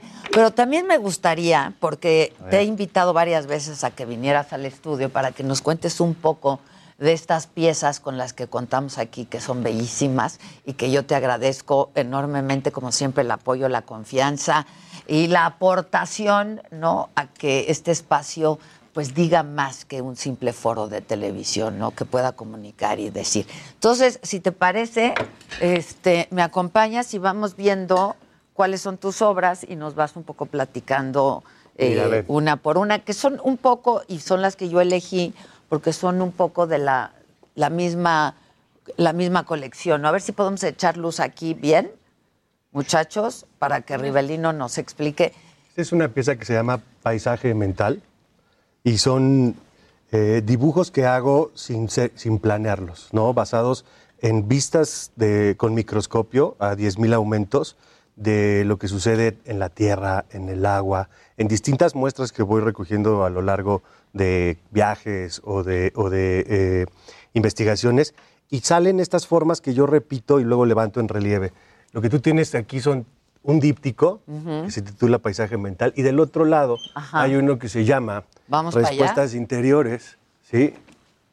Que fue, bueno, este, de los que tenías además, porque todo vende, todo expone y todo vende, pues Ay, me perdón. encantaron porque además iban como muy a tono con este espacio, ¿no? Mira, este se llama Respuestas Interiores, es una serie de piezas que habla de la luz. Todo lo que en mi obra es dorado viene de la idea del sol, de cuánto el sol nos da como seres humanos y a la vida, y que sin sol pues no hay más que oscuridad. Y entonces siempre es un contraste entre la luz y la oscuridad. Y aquí, con toda esta luz, con toda esta luz. Se ven tan ¿no? bonitos, ¿no? Y lo bueno del arte es que tú los hiciste, pero ya son nuestros, ¿no? Eh, ya son de todos, de todos los que cada mañana nos acompañan y pueden ver. Este, y yo tenía muchas ganas de darle al público algo así, ¿sabes? Este, Es- que se sintiera algo así como, pues como la casa de uno. Yo tengo una pieza tuya, pues que es una pieza increíble, ¿te acuerdas del Muy péndulo? padre la entrada, sí. Sí, en la entrada. Y es espectacular. Es espectacular esa Sí. pieza. Es una escultura de bronce de mucha altura. Y de ¿no? varias toneladas, güey. Pesadita, es, ¿no? es pesadita, es Sí, pesadita. Y es muy espectacular porque Es muy pareciera que vuela en el aire. ¿no? Exacto, Muy exacto. padre. Se llama el péndulo y está justo en medio de la entrada de la casa de todos ustedes. Este, y sí, vuela, es el péndulo, tanto que lo ne- la templanza que necesito Es para yo. mantener el equilibrio. Pero, ¿no? pero el proceso fue bien padre porque pues fue a hablar contigo, qué, qué quería, qué me gustaría, fuiste a ver el espacio. Todo el proceso creativo es maravilloso. Sí, esa pieza fue creada específicamente para, Para ese ese espacio. espacio, sí, con las es. dimensiones del espacio y la luz. Es una pieza negra que luce muy bien en el espacio. Muy bien. Y tengo, ya, yo, yo, yo creo que yo empecé a tener piezas tuyas desde hace mucho tiempo. Nos conocemos hace mucho tiempo. mucho tiempo. Yo creo que, ¿cu- qué- qué- ¿cuántos años llevas ya este, Mi primer- viviendo profesionalmente, digamos? Fíjate que yo lo considero a partir de mi primera exposición en un museo y eso fue a los 24. Entonces, llevo otros 24 ya ejerciendo y parece que son como 250, ¿no? Sí, sí, sí, sí, sí. Así se sienten. Eh, bueno, yo te compré un tríptico. De acuerdo. Entonces, padrísimo también. Este, en unos tonos ahí mediocres también bien en una de mis primeras exposiciones. Exacto, fui de tus primeras clientas. Eres de mis primeras Tengo, coleccionistas. tengo, tengo visión. Sí, sí, sí. y tengo otro tuyo que está justo este, arriba de mi, de mi sala, que es una pieza increíble también en verdes y, y negros, muy padre también. Es que tú tienes una gran sensibilidad para, para me el gusta arte, mucho, sí. la verdad me gusta mucho. Este, y pues lo bueno es que uno compra cuando están empezando, después ya, ya es más difícil, ¿no? Y está bien porque ya es más caro. Claro, que no, y que está muy bien. idea, ¿no? Y que está muy bien por ustedes, caramba, ¿no? Los artistas mexicanos, a mí me da un gusto enorme. Hay que, este, yo, pues, el- el arte, pues tienes que, que- que tener lo que te gusta, esa es la, la- la realidad. Pero el arte mexicano tiene presencia en todo el mundo y eso es algo Y padrísimo. tiene eh, distintos actores que tienen diferentes frecuencias, diferentes estéticas, y el público mexicano y el coleccionismo mexicano es muy amplio, más allá de que se cree que no. Hay todo tipo de coleccionistas de todo tipo de sensibilidades y estéticas, pero a veces se piensa que, que no, no se colecciona. El mexicano es coleccionista por, por naturaleza. Por naturaleza. De muchas y, cosas. y, ba- pues de acuerdo a, la posibilidad de cada quien, ¿sabes? Porque puedes comprar un dibujo, porque puedes comprar una acuarela. Este, y yo creo que eso es maravilloso. En vez de comprar algo que adorne solamente, algo que veas y que te guste cada día, ¿no? Y aparte no es nada más arte, o sea, hay gente que colecciona muebles, Claro. este, o piedras, Antigüedades, o sea, piedras, el coleccionismo es es una pasión increíble. Y el arte popular también. A mí Uy. el arte popular me encanta. El arte popular mexicano es una maravilla también. Sí lo es. Pero lo que es una maravilla, y este, yo agradezco que hayas tenido el tiempo de venir a platicarnos de esta, que es tu, pues la próxima exhibición, que es una obra monumental, justo en el Museo eh, Memoria y Es Tolerancia. que sucede algo interesante. Esta pieza que eh, vengo a contarles hoy es una réplica de una pieza monumental que se presentó en Trafalgar Square. La pieza que se presentó en Trafalgar Square en 2015 eran dos dedos índices gigantescos, cada uno de 15 toneladas, que estuvo el segundo semestre de 2015 en la plaza principal del Reino Unido. Y ahora el Museo de Memoria y Tolerancia, a través de un donador, eh, va a tener una réplica un poco más pequeña en la entrada de- del museo, eh, gracias a, a la enorme tenacidad de nuestra amiga Sharon Qué, Saga. qué bárbara, No, ¿eh? bueno, qué mujer, no. cómo ha trabajado esa mujer. Es, es- es luchadora y, y- y consigue llegar siempre a donde se lo propone. Y en este caso va a tener esta pieza que ahora va a estar en la mera entrada del museo. Son dos dedos índices que se señalan uno al otro, que habla de la igualdad. Y hay un espacio de un metro cuarenta entre ellos, donde el espectador puede interactuar entre esta seña. Estos dos dedos no sabe si están excluyendo o incluyendo Claro. a alguien. Ujú. Si están siendo Señalando, juzgando. culpado, culpando a alguien o invitando a formar parte a esa persona. Es un momento eh, interesante todos los días para cuestionarnos qué significa ser iguales. La igualdad es una cosa de tiempo presente siempre y ahora toda la gente que visite el, museo podrá interactuar con esta pieza. Ahí la vemos en el Museo Cabañas, en el patio mayor, que se ha presentado la monumental en tres lugares, en Trafalgar, en Monterrey, en la Macroplaza y en el patio mayor del Hospicio Cabañas. Y ahora viene esta pieza que es de todos modos grandota, porque la que está en el Museo de Memoria y Tolerancia a partir del próximo jueves mide nueve metros de largo, que no es tampoco No, tan chiquito. no, no, no es tan chiquita. ¿Cuántas toneladas? Cada dedo, ¿cuánta tonelada? Est- estas que vemos, las grandotas, pesan 15 toneladas cada uno. Las que veíamos, las de Londres. Sí. Ok, Y estas que están en el, en el museo ahora pesan dos toneladas y media cada una. ya. O sea, sí son considerablemente menos pesadas, pero se ven igualmente monumentales. Sí, sí, sí. O sea, la- Y, y- y yo creo, a reserva de lo que tú piensas, pienses, es que la idea también es que la gente interactúe, ¿no? Este, porque tenemos esta idea del arte que no se toca, que, ¿no? Y aquí o sea, es interactuar con el Yo arte. justo lo que hago en el espacio público es generar obra que el espectador pueda interactuar. Está hecha para interactuar. tú de repente puedes estar viendo a dos niñas que entran en- en- en- entre los dedos y es ellas las señaladas. O puedes ver un grupo de chicos y son ellos los señalados. O entras tú, Adela, y eres tú la señalada. O el yo. Lo que se trata es de que el espectador, al tocar estos dos dedos, pase al pronombre del nosotros. Y conjugar en nosotros es hablar de igualdad. Siempre que hablamos de igualdad es- tenemos que utilizar el nosotros, todos juntos, ¿no crees? Claro, sin duda. Ah, Hijos, va a estar padrísimo tenerlo ahí. Eh, en el mundo hay esculturas que se han hecho icónicas, ¿no? Y que, pues, eh, platicaba yo con, con- con algunos artistas que han hecho así algunas obras que han sido icónicas en el mundo y que la gente va y se toma eh, fotos, ¿no? En esa Sí. obra, que quizá no son sus preferidas, pero pudieron acceder al gran público, ¿sabes? Este, y eso me parece que es una, que es una maravilla, interactúan con el público y se hacen ya como, como parte de una ciudad. Una de las cosas que me propuse hace más de 10 años es, la mayor parte de mi trabajo siempre está entre muros, está, eh, tienes que cruzar una puerta para acceder a él. Y decidí que una parte de mi trabajo no iba a tener ni horario, ni tienes que comprar un ticket, y tienes que cruzar una puerta, y puedan entrar e interpretarlo como quisieran, no solamente con las reglas del arte, eh, sino como quisieran. Y además que estuviera abierto desde eh, el taxista hasta el, el, el ejecutivo Todos, más. todos, y cada quien puede darles una interpretación. Tú no sabes la que andan cantidad. rolando Sí, y sí. se bajan y se quieren Tú tomar sabes la cantidad foto. de interpretación y de cosas que hacen entre los dedos los espectadores. O sea, es muy interesante y van subiendo sus fotografías porque, pues, ¿qué significa ser iguales hoy? no? Es un tema que, mira, el respeto a la igualdad es algo que- Claro. que, nos, nos surge tomar en cuenta en cada momento, Sí, ¿no? porque pues todos somos iguales, solo que unos somos más iguales que otros. Esa Pues es la verdad. pues ¿no? sí. Sí, sí, sí.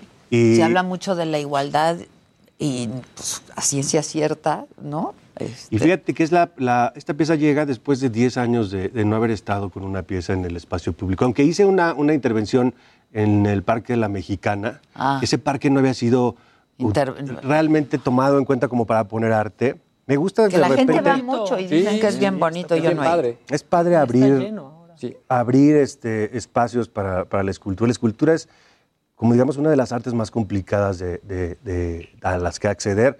Cuando recuerdan la última exposición de escultura a la que fueron. O sea, es Sí, difícil. Claro. de pintura sí. Claro. Claro.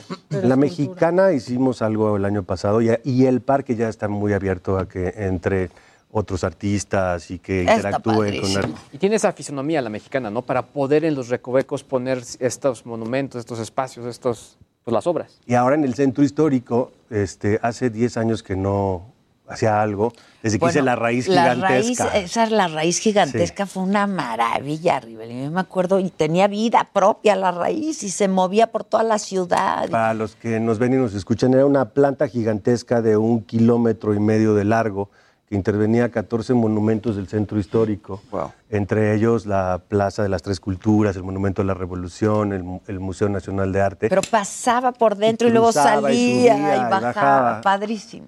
Y también por el caballito de Manuel Tolz antes de que fuera atacado con Ajá, ácido. sí. ¿no? Este, es- eh, fue una pieza que generó gran polémica, pero también gran debate sobre lo que es el arte público en la calle. Sí, sí, Eso sí. es importante.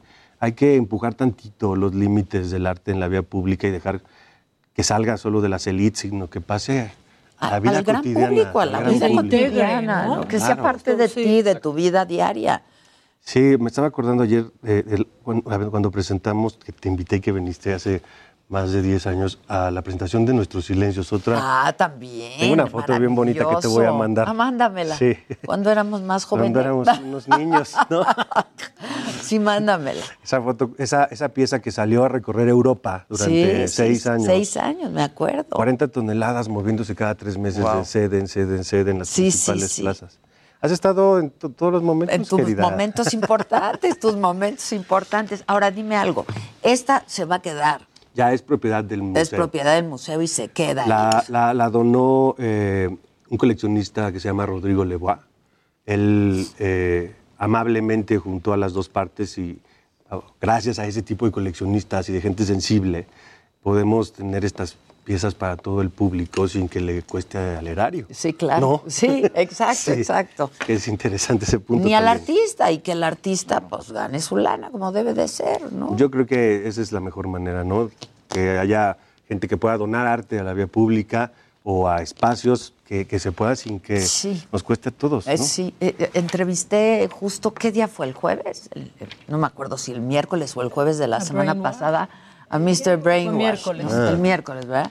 Este, Brainwash, que es, es- es- a ver, es un artista de entrada muy polémico y muy controversial, porque hay a quien le gusta y hay a quien solamente le parece que es eh, producto del marketing, ¿no? Eso he oído. sí.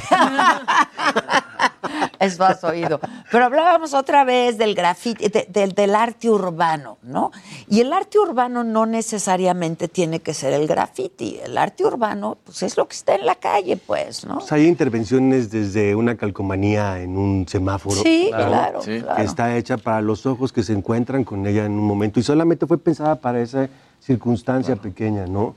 Y hay otro tipo de obras que está hecha para verse a la distancia. Hay gente que le cambia el tono simplemente a algo y entonces adquiere otra sensibilidad. Sin duda. Los artistas que intervenimos en el espacio público sí tenemos unas características distintas, digamos, ¿no? Porque no es lo mismo estar en un espacio cerrado. No- nosotros no sacamos una escultura de la galería o del museo y la Y la pon- ponemos no, en no. la calle. La piensan. Está pensada para interactuar con el espacio público, por eso se llama arte público, con el edificio. Es que la gente la convierte en su propia arte, ¿no? Deja de ser tuya o deja de ser tu visión para que la gente la capture y le da ese sentimiento al arte en ese momento, ¿no? Yo lo veo como una especie de coautoría. El artista llega y lo coloca en la vía pública con una idea muy nítida de provocar determinadas Es- es- cosas y luego la suelta y ahí Ya no el tuya, autor ya no empieza a componerla de una manera Y Y distinta. es lo que decías, ¿no? Desde el sticker hasta, no sé, algo como lo de Cristo, que...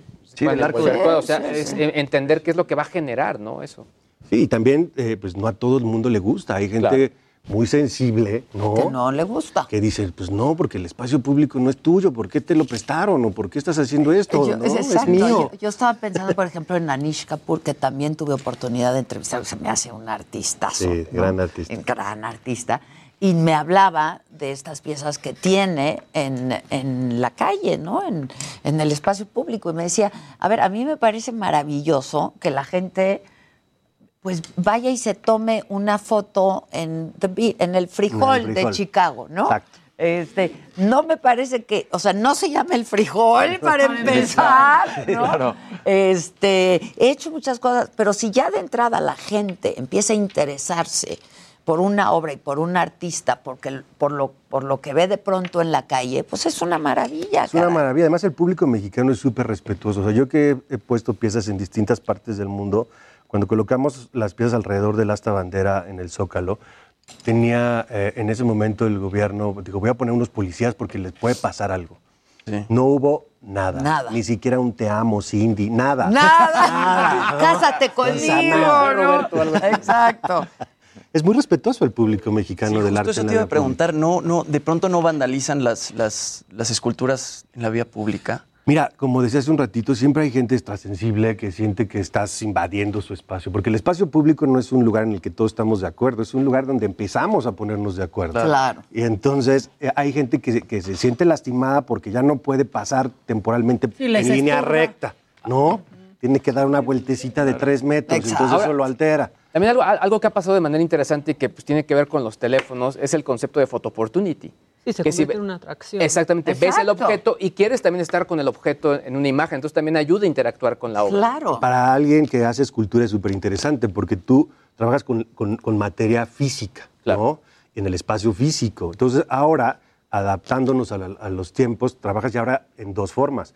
En la materia física, en la realidad, y también lo piensas para que interactúe de manera digital con otro público mucho más grande. Claro, Es enorme, claro. Sí, el- el entender que se puede viralizar.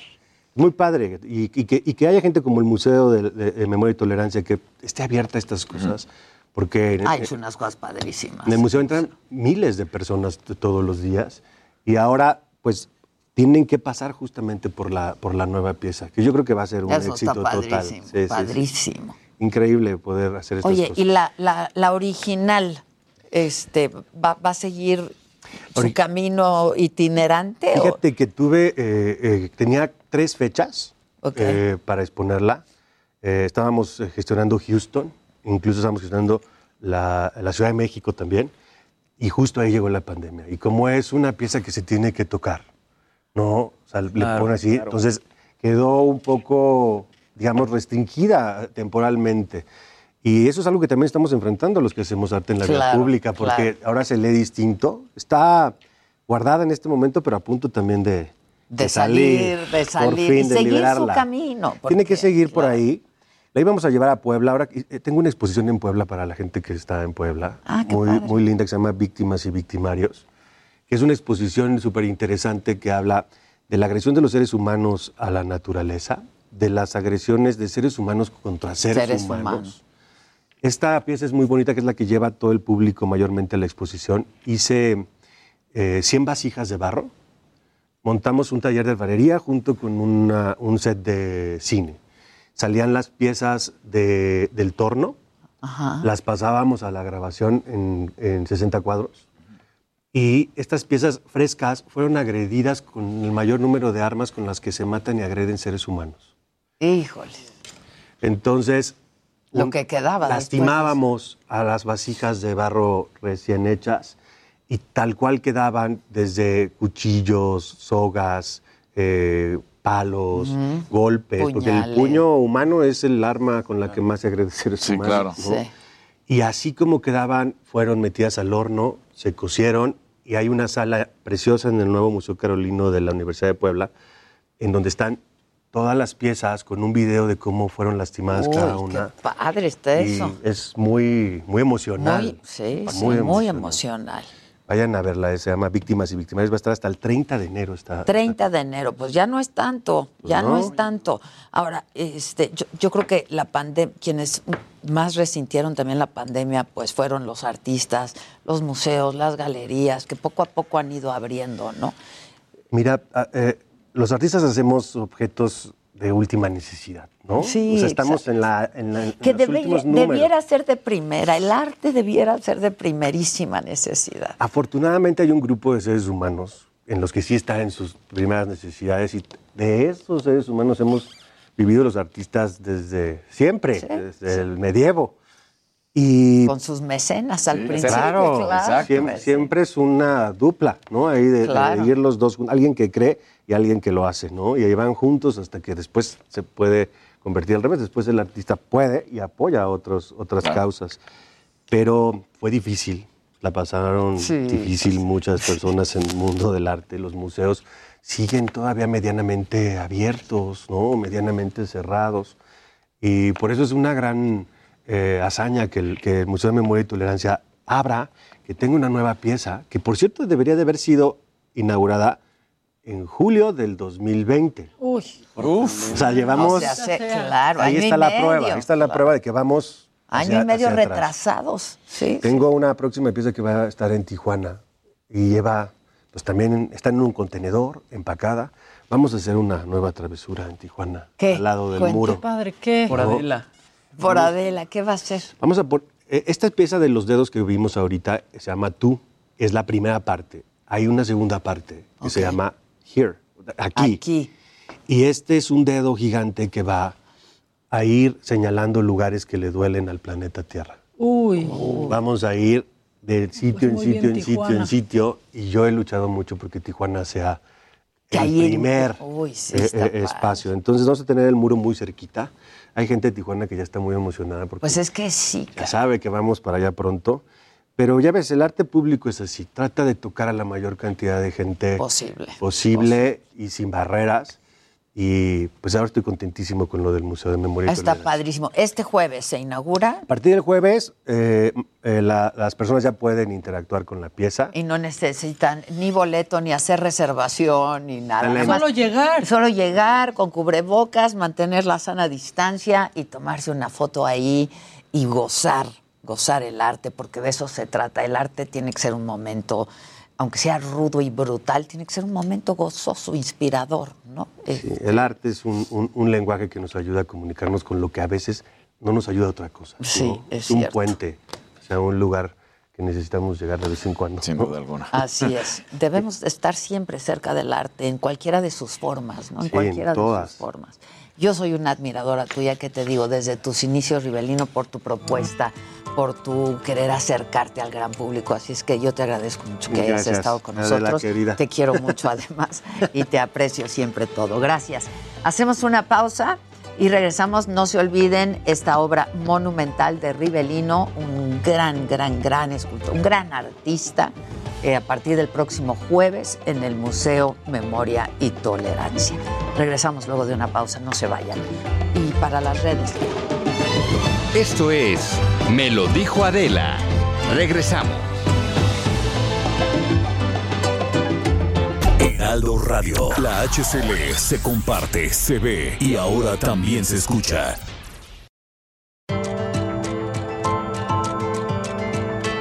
Continuamos en Me lo dijo Adela.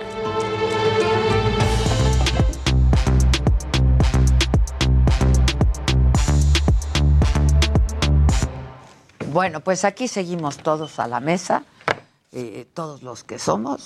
Y pues, Hablando de arte. Hablando de arte, es que qué bonito. Es hermoso. Pues no solo hablar, pero poderlo ver y disfrutar. Nosotros tenemos, la verdad, un espacio bastante privilegiado. ¿eh? ¿Quién más tiene algo así?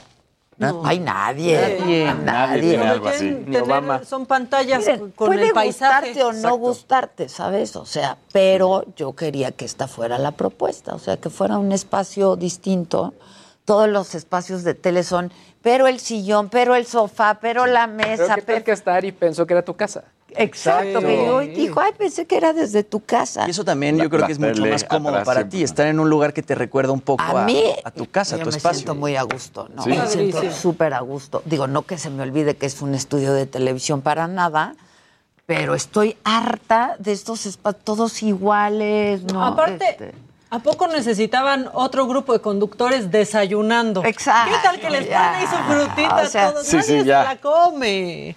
O sea, ya, no necesitábamos eso. Ok, vamos ahora con Israel Lorenzana. ¿Dónde andas ahora, Israel? ¿Cómo estás? Buen día, de nuevo. Adela, Adela, muchísimas gracias. Estamos ubicados aquí en la zona de Polanco, a las afueras de las oficinas de que se ubican aquí en la zona de Polanco de la 1. Y bueno, pues estamos escuchando de fondo precisamente a los hermanos de Rosario Robles Berlanga, quienes han iniciado esta jornada de resistencia civil pacífica.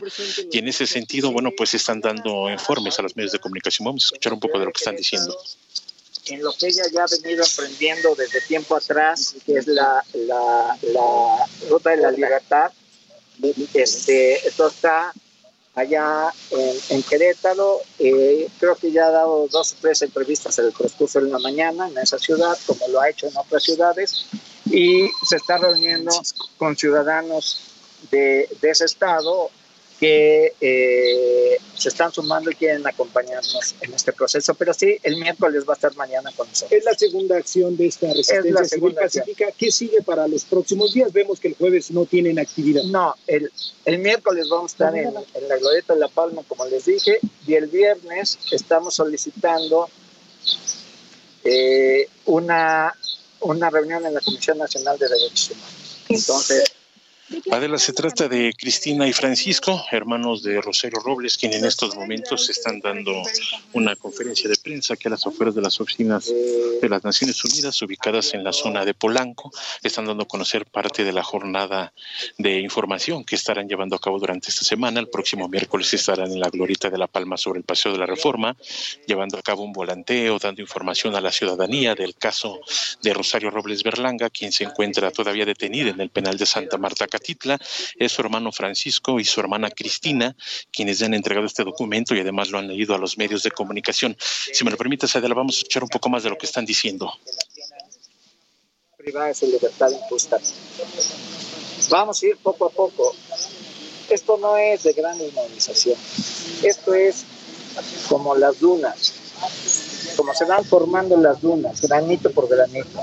Y la idea es ir convocando eh, a cada vez más gente que simpatice con la causa de Rosario, pero también con la causa de la libertad y la justicia y el apego al Estado de Derecho. ¿El viernes en qué sede de la CNDH? En su sede principal, ¿no? ¿En la zona del periférico? Periférico. Está en periférico, ¿no?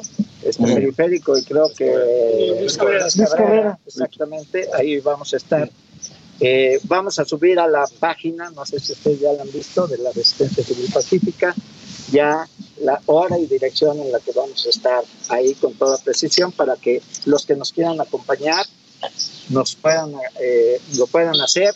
Y si no, eh, a través eh, de contacto por otros medios les haremos llegar tanto el documento que vamos a entrar, entregar ya recibido, como por la información que consideremos les puede ser útil para darle seguimiento a este proceso. El día de hoy terminan con la entrega de este documento que ya les fue recibido. El día de hoy terminamos con eso. Muchas gracias. Muy bien, muchas gracias. Pues Adela, es Francisco y es Cristina. A ver, vamos a escuchar. Esta resistencia, esta movilización no violenta, no busca eh, realizar acciones que de entrada nos pongan en situaciones límites a todos. Nosotros aquí no estamos por patria o muerte, ¿no? Y, no estamos por, por, morirnos en la raya. Nosotros estamos por ir escalando una, una movilización, ir ganando simpatías, como les he dicho, fundamentalmente entre los ciudadanos, si se puede entre los políticos y otros sectores, qué bueno, pero nuestro grupo objeto son las mujeres y los hombres de México. Entonces, Vamos a ir haciendo acciones muy puntuales, algunas masivas, otras no masivas, pero que tienen un significado como es venir a un órgano internacional, un organismo internacional, a solicitarle su intervención y su protección para, para lo que es su función, salvaguardar los derechos humanos de cualquier ciudadano del mundo, donde sea que este ciudadano se encuentre. Entonces, por eso estamos aquí, ¿no? Y así como aquí, iremos a otra instancia. Una de esas que les comento de una vez es, vamos a ir a la Unión Europea. También a entregar un escrito similar. Y como eso, vamos a ir a embajadas de otros países que consideramos importante que conozcan estos hechos este, y que eh, conozcan que México está transitando hacia el autoritarismo. ¿Será el mismo documento para todas las... Gracias. No, vamos a ir cambiando el, documento. Cada uno tendrá su particularidad dependiendo de eh, a qué instancia va. Gracias. Pues Adela, acabamos de escuchar a Francisco y a Cristina, quienes son hermanos de Rosario Robles Berlanga. Han dado a conocer las acciones que estarán llevando a cabo durante esta semana que inicia la resistencia civil pacífica aquí en la Ciudad de México y han llegado precisamente a las oficinas en México del alto comisionado de las Naciones Unidas y de los Derechos Humanos donde entregaron ya un documento, fue recibido por el guardia de la entrada y bueno, pues han señalado que el próximo miércoles ellos estarán manifestándose, llevando a cabo un volanteo, así lo han denominado, sobre el paseo de la reforma a la altura de la glorita de La Palma. Es la información que te tengo, Adela. Nosotros, por supuesto, seguiremos al pendiente. Ya vas. Muchas gracias. Y estaremos siguiendo eh, su recorrido. Muchas gracias. Eh, creo que tienes como muchos mensajes por ahí, ¿verdad? ya rescatamos la frase del arte de Adela Micha. ¿Cuál fue? Dice Rodrigo Ishikawa. La frase era: el arte tiene que ser un momento rudo, brutal, pero más que nada gozoso e inspirador. No, dije que aunque fuera rudo, brutal. Tiene que ser gozoso. de lo que nos están hablando tiene que ser como gozoso e inspirador, ¿no? Este, y además, a ver, quizá ya es el arte para iniciados, pero para quienes inician y empiezan a querer comprar algunos objetos o algunas cosas, etcétera, lo que les guste. O sea, lo que les llame la atención. Y basta la una verdad, pieza, ¿no? Basta claro, que de pronto o sea, y que además la, ves todos los días, te levantas y la quizá ves. es la inversión de tu vida, puede ser. Uno nunca sabe, uno nunca sabe. este... ¿Qué tanto creen que este mensaje no es para nosotros? Cuando, cuando los coleccionistas quizás sí lo hacen por invertir, ¿no? Sí, el mercado del arte luego también ahí tiene sus asegúnes. Pero cuando lo haces porque algo te gusta, es, es diferente. O sea, es como los maridajes. Es como el maridaje. Oh, ¿Verdad? Diga. Es, como el maridaje porque puede es, es lo que te va a, maridar siempre, todo, todo el tiempo. No, hombre, ese vino no puede ir con esto. Pues me, gusta. que me gusta. Claro, me gusta. No comas este carne con vino blanco o pescado con vino tinto, pues cada quien. ¿Qué crees, mi ciela? Tenía una amiga que me decía, Beatriz Paredes me decía, no, no, no, el vino blanco es para los pescados. Que se lo coman ellos. Eso dices. Que se lo tomen ellos. que se lo tomen ellos. a ver, a perdón, que este mensaje, ¿qué tan nos ¿Qué queda? tanto? No, ¿qué tanto no es para nosotros? Ah, no y es. si nos estás escuchando, pues por favor mándaselo a la persona correcta. Maestra, buenos días. Las actividades de los que trabajan en casa, ¿en qué día y horario se le deben de entregar? Saludos. Ah, sí, no te va a contestar la maestra. No te va a contestar la maestra. Permítanme. Oye, creo que eso es para la escuela de tus hijos, porque esto es el programa de Me lo, Me lo dijo, dijo Adela. ¿Algo que nos quieras decir a nosotros? Exacto. Sí, ha- sí hay que avisarle, ¿no? La verdad. Claro. Son un gran quinteto. Saludos desde Dallas, Texas, en semana de Thanksgiving. Exacto, ya están Sí, todas las pues ofertas es- de Black Friday ahí. Ya, Ya, empezando. todo. ¡Qué maldición! Yo la verdad ni me he metido, Y el ¿eh? dólar casi a 21. Y el dólar casi a No 21. mal, Yo ni me he metido. A, a- Ni ahora sí que a las. Te vas a Te voy a cambiar un poco de, tema, pero hace rato que platicabas de la portada del Heraldo, de que venía la cuarta ola. Ayer que estuve en el estadio de- del Toluca me tocó ver, y es lo que estás viendo, claramente, a toda la gente ya sin cubrebocas, gritándole al de al lado, que es, y ves, ya sabes, eh, que la chela, que el refresco, Pásame que la la baba, que todo esto, sí. que dices, no se están cuidando, o sea, no se están no se ponen cubrebocas, y eso sí... Y es un estadio, ahora imagínate. No, y es lo mismo que pasó en Corona el- Capital, como lo viste tú, o este. y. Hay hay todavía más, ¿no? Porque la gente se abalanza hasta a- a- hacia el escenario y quieren estar hasta adelante y pues, o sea, no, no existe no la sana distancia ¿no? de ninguna forma. De hecho, hay contacto. Sí, sí.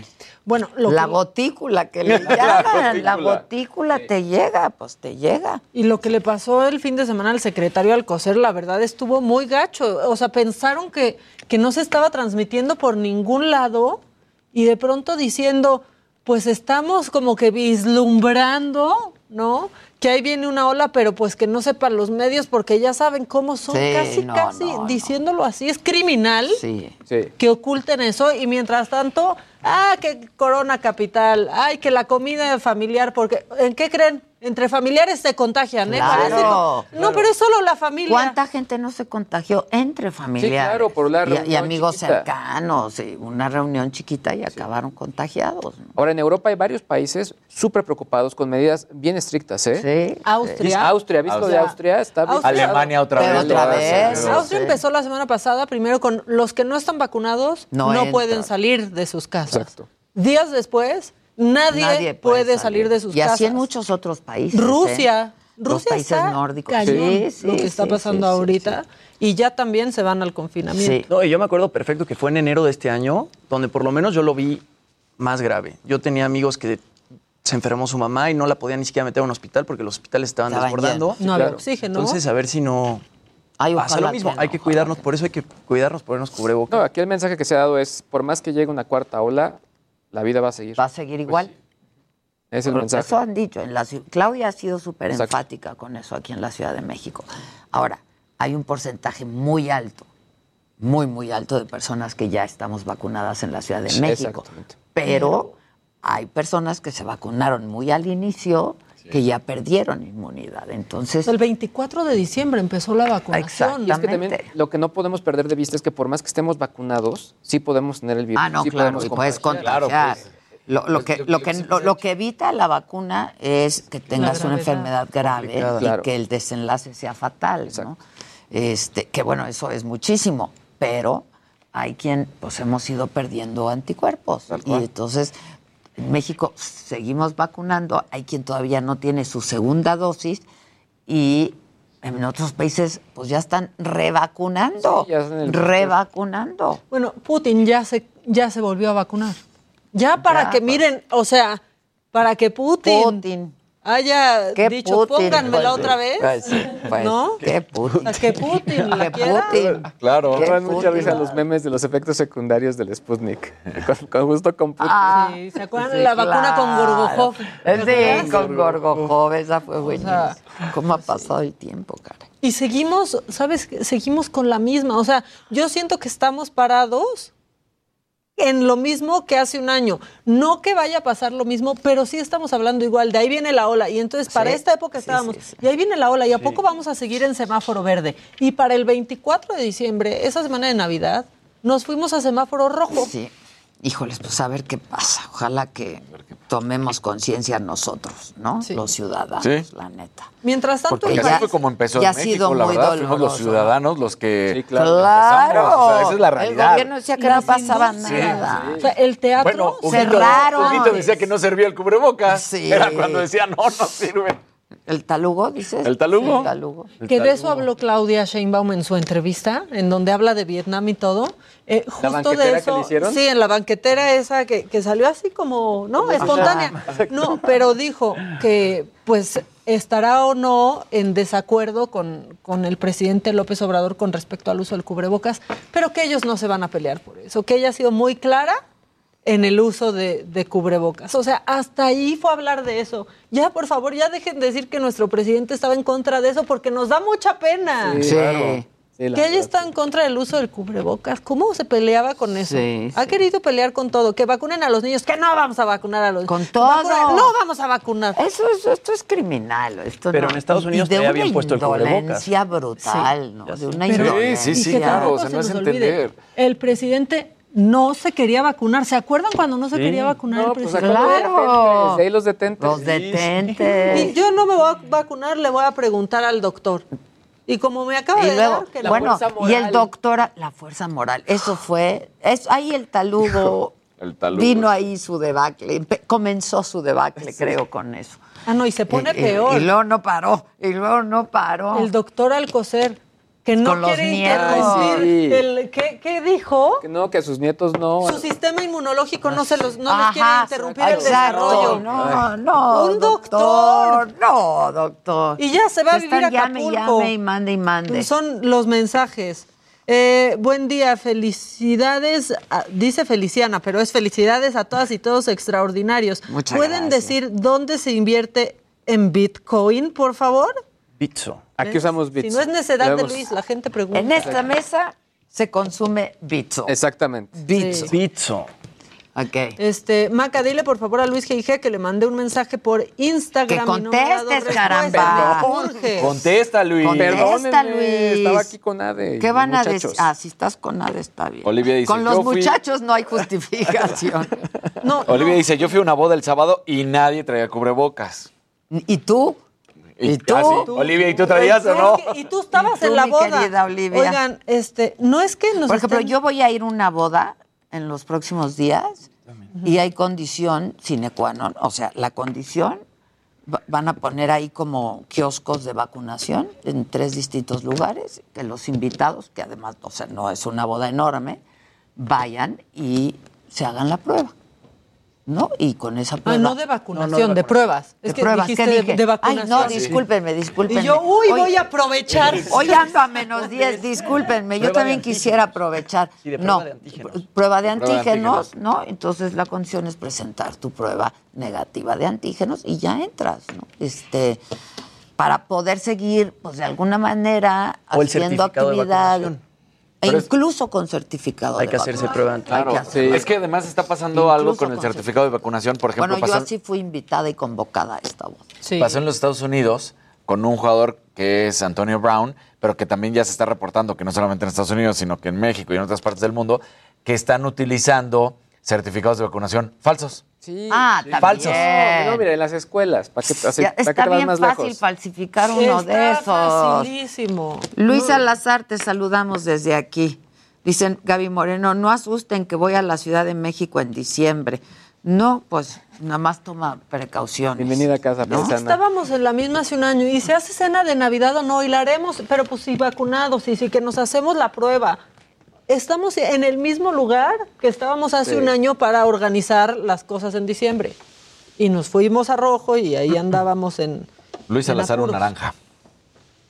Oigan, no es que nos hayan ¿Nos mandado... mandó un naranjita? o- Naranjita, sí, Ah, bien. Ahí está, Luis Ah, Salazar, Luis Salazar, ya lo saludamos. No es que alguien nos haya mandado un mensaje mal a Que entrevistemos al doctor del ABC, al doctor Moreno. Hay que entrevistarlo en estos días, ¿sí? A ver cómo ve Niña. Gisela, ¿me oyes?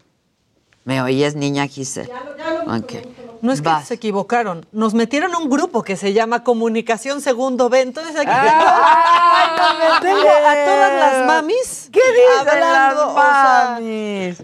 de Está buenísimo. cuándo se entrega, que si el viernes a partir de las 2 de la tarde, Este, entonces, bueno, pues. Oye, pero ya te leyeron. Eso es lo, es lo Pues me escucharon, pero, pero no me han respondido, porque está otra mami contestando Claro, cuando se entregan cuando las se cosas. entregan, pero que es oportunidad para mandar un mensaje, un audio de voz o incluso marcarnos a nuestro teléfono que está Exacto. apareciendo en este momento. Y nuestro pegotito. Ahí El está, QR. ¿no? El Pongan el QR. ¿Dónde está el QR? Cuatro, nueve. Eso, Eso. Tili. Cinco, nueve, cuatro, Hoy cuatro, no, hoy no me han puesto mucho incidencia. Uy, y ya, miren, tenemos. eh, eres Dante, ya, ya reconozco Oh, tu número. Dante, ya vente al Botox, Dante. ¿Dante? Dante. Loida. Uy, Dante. Si pueden Loida. marcarnos mejor por línea Loida. normal que por WhatsApp, porque luego se tarda en conectar con el internet y entonces Exacto, ahí está. Y tenemos unos minutos Exacto. solamente. ¿Sí? ¿Hola? ¿Aló? ¿Quién habla? Hola, habla Luis Soto, ¿cómo estás? Hola, Luis Soto. ¿Bien tú? Bien, bien, hablaba para eh, contar la situación del COVID en Eslovaquia. ¿Cómo está la cosa en Eslovaquia? Cuéntanos. Está un poco complicada, de hecho llegué hace poco aquí y ya voy de vuelta para, para México porque la gente tiene un porcentaje de vacunación bastante bajo, como del menos del 40, y la gente no quiere vacunarse. Híjole. Bueno, entonces tú ya, ¿qué haces en Eslovaquia? O sea, fuiste de trabajo, de vacaciones, vives. Sí, me reubicaron de trabajo, Ok. Llegué en septiembre y todo estaba bomba. Y era verano, todavía final de verano. Y pues ya, de pronto me encontré aquí y comenzaron los contagios en Austria y en Alemania. Y de hecho, para salir de, de aquí de Eslovaquia, el aeropuerto más cercano que tiene vuelo a México es el de Austria. Entonces tengo que ir a Austria el próximo lunes. Pero sí, la verdad, que la gente no se toma las cosas en serio aquí. Uy, pues suerte. Sí, pero bueno, los veré pronto en México. Oigan, y me han hecho estos meses, ¿eh? Muchas gracias. Aquí me mantienen en contacto con México. Increíble todo el equipo. Gracias, Luis Soto. Tú también. gracias. Gracias, Buen viaje de regreso. Cuídate mucho. Bye, tú también. Bye, para que vean que no es Nuestro- mentira lo que estamos Nuestro diciendo. corresponsal en Eslovaquia, Luis Soto. Exacto. Eh, Araceli Castillo también dice, Adela, por favor invita a Darío Tepié, pero como la roña. Es que ahorita no pueden, nos lo dijo la semana pasada que estuvo con nosotros, porque la verdad es que le toma muchísimo tiempo la maquillada, este, tiene que, pues la gente que lo asiste y lo maquilla y le hace, y se está cuidando muchísimo porque él a su vez está cuidando a su mamá, que tiene que edad 90 y qué nos dijo. 90, ¿no? años. 90, 90 años, qué bendición, Qué la bendición. verdad. Pero váyanlo a ver, a la roña hasta el fondo el 2 de diciembre. Exactamente, la roña va a estar, repite. El 2 de diciembre a las 8.30 de la noche en el Teatro de la Ciudad Esperanza Iris. Es una única, ¿eh? Función. Pueden comprar los boletos por Ticketmaster. Ajá, entonces va a estar padrísimo. Para que vean que aquí les hablamos de todo, muchachos. Sí, como De les decimos una cosa. Les decimos la otra. O sea, Benito. Bodoque. Exacto. Saludos para Adela, te vemos desde Coatzacoalcos, Veracruz. Veíamos otro tipo de programas, pero su programa es más fresco y preferimos cambiarnos. ¡Eso! Eso, Tilín. Ven, se les está diciendo. Eso, Tilín. Saludos Adela y Maca. Eh, soy Vic, soy Vic Salazar. Las escucho diario, es muy divertido escucharlos todas las mañanas. Envíenme saludos, porfa. Saluditos desde Saludos. aquí. Saludos Nos a da todos. llamada ya. Sí. A ver, ¿quién habla? Bueno, no, ya Loida. también. Gracias, Loida. Saca. Gracias, Loida. Saca. Saca. Saca. Para tu Pues, lo que quieras, Eso se dice en una compartir. fiesta. Este, sí, denle like al programa. A ver, lo ven, están y no le dan like. ¿Qué, les cuesta darle Justo- like? ¿Qué clase de seguidores son A esos? ver, por favor. Dice Norma. Dice, hola gran equipo, saludos. No puedo aportar para el venenito, pero mi view y mi like diario cuentan. Eso, Claro. Tilín. Eso, A mí me encanta. A mí no me gusta, a mí me, Me encanta. A mí me Benito. Camelo. Eso. Ya hace mucho que no decíamos eso. ¿Quién habla? Porque ya nos vamos a ir casi, ¿eh? Hola. Eh, muy buenos días. Híjole, Muchas gracias. gracias. Muchas gracias. Gracias por llamarnos, gracias por seguirnos y acompañarnos. Sobre todo que tengan un buen día, un buen inicio de semana. Que quién va a estar mañana en Saga. Vamos a estar transmitiendo desde Querétaro. Es una sorpresa, pero la vamos a pasar muy bien, como siempre. Y pues nada, nos vemos todavía mañana aquí en este estudio, Ciudad de México. Gracias. Heraldo Media Group presentó Me lo dijo Adela con Adela Micha.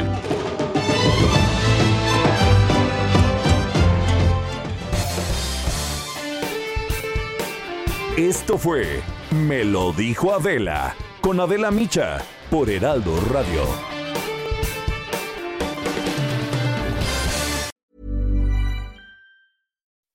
When you make decisions for your company, you look for the no-brainers. If you have a lot of mailing to do, stamps.com is the ultimate no-brainer. Use the stamps.com mobile app to mail everything you need to keep your business running with up to 89% off USPS and UPS. Make the same no-brainer decision as over 1 million other businesses with stamps.com. Use code PROGRAM for a special offer. That's stamps.com, code PROGRAM.